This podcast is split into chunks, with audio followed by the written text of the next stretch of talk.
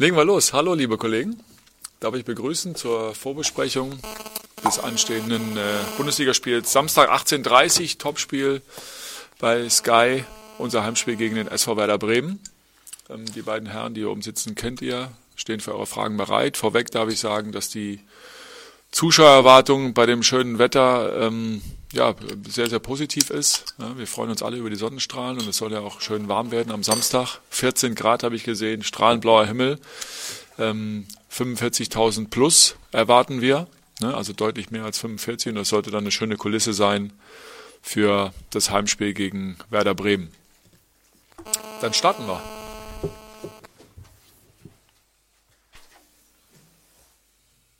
Jakob. Paul, kannst du äh, mal ganz kurz ein bisschen was erzählen zum Gegner aus Bremen? Wie habt ihr sie gesehen? Wo seht ihr vielleicht die Stärken und Schwächen dieser, dieser Mannschaft?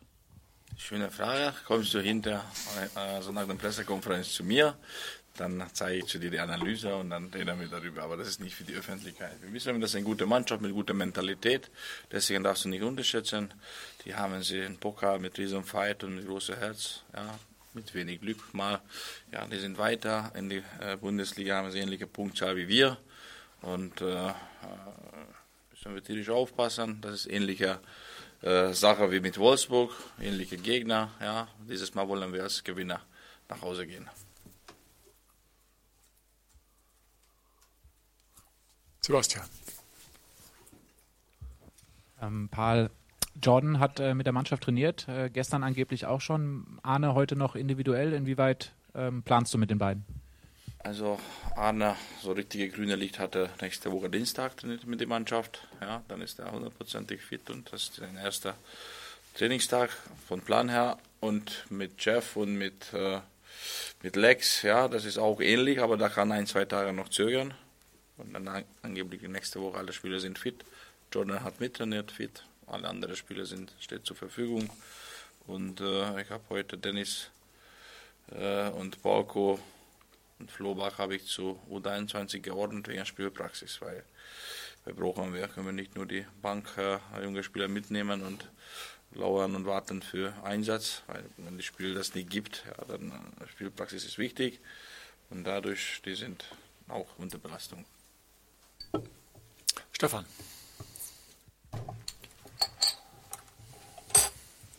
Werner hat am vergangenen Wochenende anders gespielt als eigentlich gewohnt. Sie haben klar gesagt, wir wollen weniger Ballbesitz haben und ein bisschen auf Konter spielen.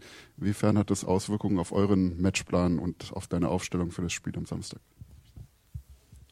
Ja, so, so weit bin ich noch nicht. Muss ich noch schlafen für die, für die richtige Matchplan. Muss ich noch mit einigen Spielern noch äh, reden, weil habe ich eine verrückte Idee.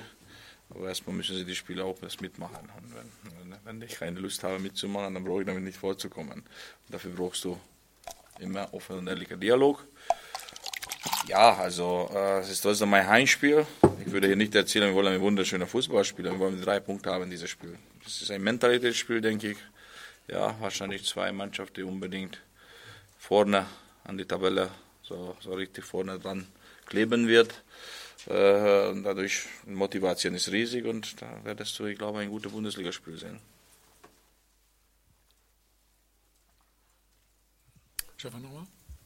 Daran anschließend, wenn du sagst, du hast eine verrückte Idee, also deine Idee ist nicht irgendwie die elf, die am vergangenen Wochenende in Gladbach ja überzeugend und überragend gespielt haben, ähm, wieder von Anfang an aufzubieten. Nein, also bestimmt wird es schon Änderungen geben, auch von dem taktischen Verhalten, auch von, von äh, Aufstellung her.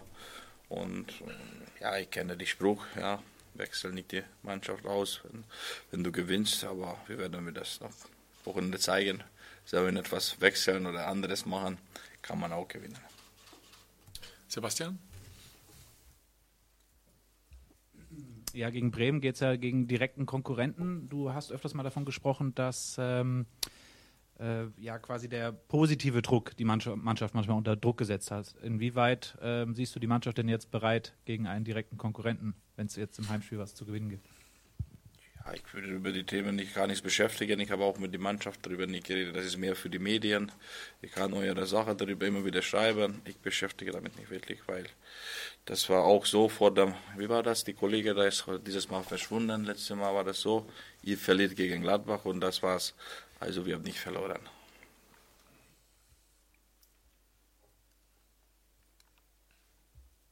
Roberto.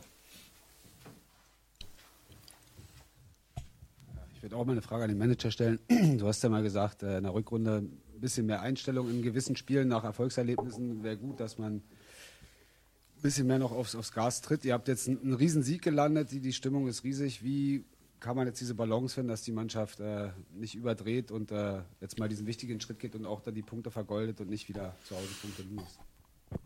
Ich glaube, Werder ist kein Spiel, wo es Punkte zu vergeuden gibt, sondern es ist eine gute Mannschaft, die eine richtig gute Entwicklung genommen hat und die einen guten Fußball spielen und die eigentlich von der Natur aus nach vorne spielen wollen und äh, Tore schießen wollen ähm, und die für mein Dafürhalten eher ein bisschen unter Wert sogar noch dastehen in der Tabelle für das, was sie, was sie angeboten haben in, der, ähm, in den zurückliegenden Spielen und in dieser Bundesliga-Saison. Insofern ähm, ist das ein richtig schwerer Gegner am Wochenende und für mich eher eine Kategorie ähm, wie die großen Mannschaften in der Liga auch. Also präsentiert sich Werder in, äh, in letzter Zeit, finde ich. Und ähm, das haben sie untermauert, indem sie in Dortmund im Pokal eine Runde weitergekommen sind. Das ist ja ähm, auch nicht selbstverständlich, dass man da hinfährt und äh, gegen den aktuellen Tabellenführer dann ein so wichtiges Spiel gewinnt. Also insofern erwarten wir eine Mannschaft, die ähm, natürlich auch in einer guten Verfassung ist und ähm, die gut drauf äh, ist und wo wir sicherlich alles abrufen werden müssen, um diesen Heimsieg hier ähm, zu landen. Ähm, das trauen wir unserer Mannschaft auch absolut zu, das muss man auch klar sagen. Und ich sag mal, zu dem Einstieg in, in, in die Rückserie muss man sagen, wenn man aus vier Spielen sieben Punkte holt in diesem, äh, in diesem Programm dann auch, ähm, dann ist das sicherlich ein ordentlicher Einstieg in diese, ähm, in diese Rückserie, das ist keine Frage. Und äh, jetzt wartet aber auch schon die nächste schwere Aufgabe mit Werder und darauf werden wir uns komplett fokussieren, konzentrieren und, äh, und natürlich versuchen, das Spiel zu gewinnen. Ja, nochmal, Roberto. Ich würde mal sportlich interessieren, ihr habt zehnmal gegen Werder Bremen nicht gewonnen, die letzten zehn Spiele. Gibt es da wirklich einen Schlüssel für? Ist es Zufall? Wie, wie analysiert man sowas? Woran liegt es? Ich kenne mich mit der Bibliothek, ja. Ich war schon die Woche da, also kann ruhig bleiben.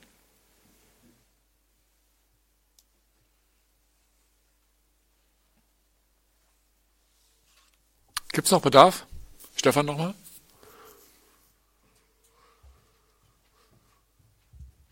Da könntest du mal kurz skizzieren, wie sich Maximilian Mittelstädt in dieser Saison und äh, nach deiner Sicht äh, entwickelt hat und was prädestiniert ihn für die Rolle hinten in der, äh, auf der linken Seite und was für die Rolle vorne? Also wenn, er, wenn ich das so sehe, dann Maxi äh, fast die, die erste so junge Spieler, dass wir so angefangen haben, immer systematisch mittrainieren zu lassen, einzubauen und so weiter. Und ich glaube, dass die, die Vision, was wir immer über einen Spieler haben, das Max hat maximal erreicht. Ja, jetzt muss er diese Form stabilisieren und dann ist da, wo wir das gesehen haben. Wenn er hinter spielt, er ist, er ist ein bisschen ja, mutiger, verteidigt nach vorne, von, von erster Absicht er ein bisschen, ja, hat er von Charakter ein bisschen ja, mehr Risiko vielleicht zum, zum mehr mit, mit, mit äh, Schwung zum Zweikampf zu gehen. Da hat er auch die letzte Spiel hat das gezeigt, ja, bei, bei Vorwärtsbewegung, wenn der Ball klaut und dann ein guter Pass spielt, dann wie gefährlich ist er für uns, ja, durch nach äh, Maleroberung vertikal zu spielen, macht er das sehr gut. Kopa stark, ja, hat er auch eine gute Schuss und sehr gute Flanker und sehr diszipliniert und deswegen wir sind sehr zufrieden mit ihm muss einfach dieser, dieser Niveau zu halten und regelmäßig, obwohl wir wissen wir, ja, die jungen Spieler haben immer Topleistung, dann kommt ein bisschen Schwankung immer und ein Spieler ja, von vier und, ab 24, 25 kann man sagen, okay, jetzt jeder Spieltag wohl mein riesengroße äh, Leistung. Also Maxi hat noch Zeit, ist noch jung und einfach dranbleiben und so fleißig sein, wie er das macht.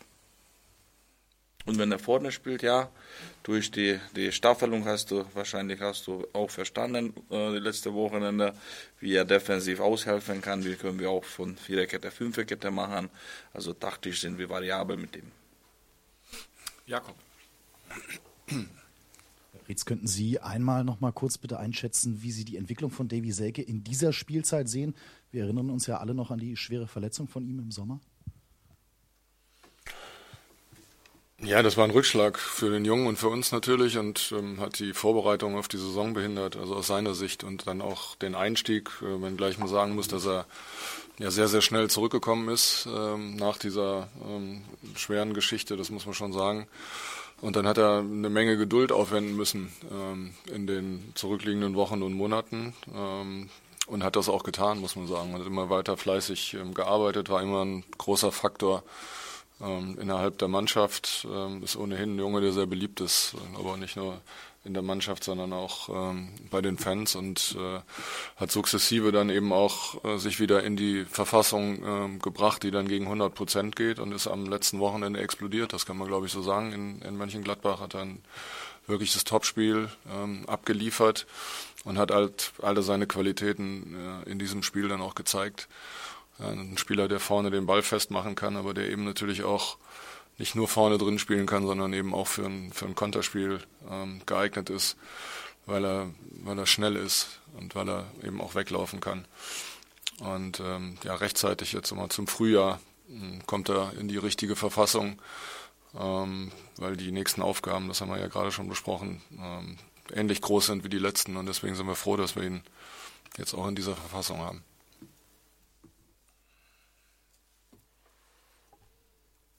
Roberto?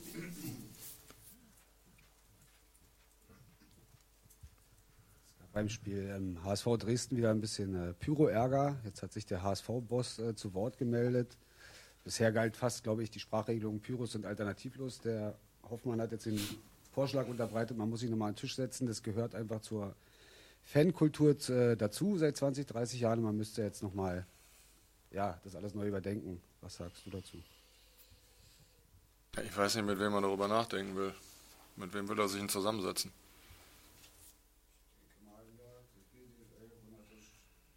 Ja, soll er mal machen. Weitere Fragen? Nee? Dann freuen wir uns auf ein schönes Spiel am Samstagabend, auf ein volles Stadion. Vielen Dank fürs Kommen. Bis dahin.